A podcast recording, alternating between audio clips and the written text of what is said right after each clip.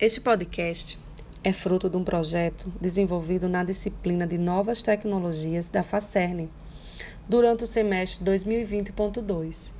Participaram da elaboração as alunas Monalícia Tainá, Beatriz Pedrosa, Rafaela Carvalho, Elisângela Paixão e Simone Soares. O tema a ser abordado é o poder da positividade em nossas vidas.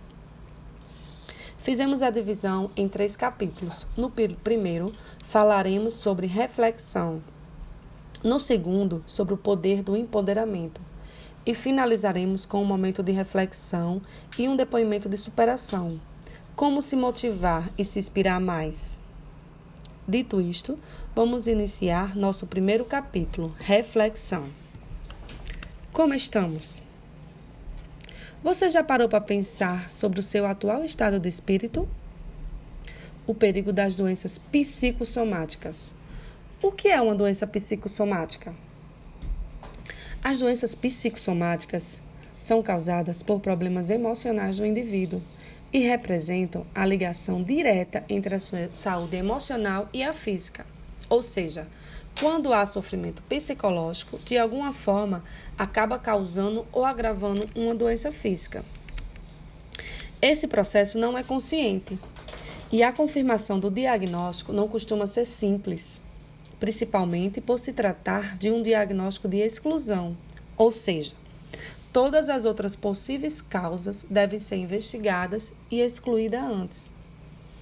Também chamado de transtorno de somatização, Nesse processo, a pessoa costuma apresentar múltiplas queixas físicas em diferentes locais do corpo e que não são explicadas de nenhuma forma como alguma alteração orgânica ou alguma doença.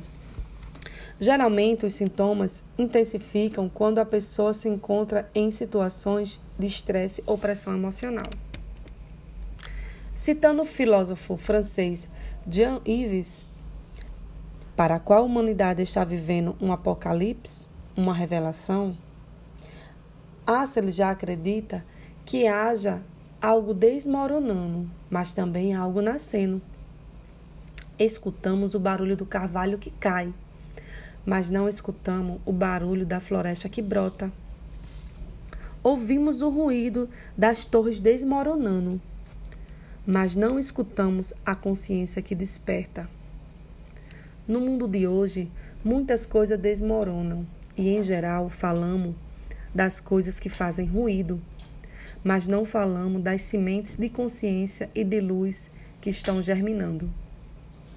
Tirar o foco do negativo, pensar positivamente, é essencial para passarmos pelos momentos difíceis. Ter fé em algo maior, meditar, respirar procurar estar perto de pessoas mais positivas, acolhedora, cuidar do corpo e da mente. Tudo pode dar certo. Cada indivíduo tem uma forma que funciona para enfrentar os desafios da vida.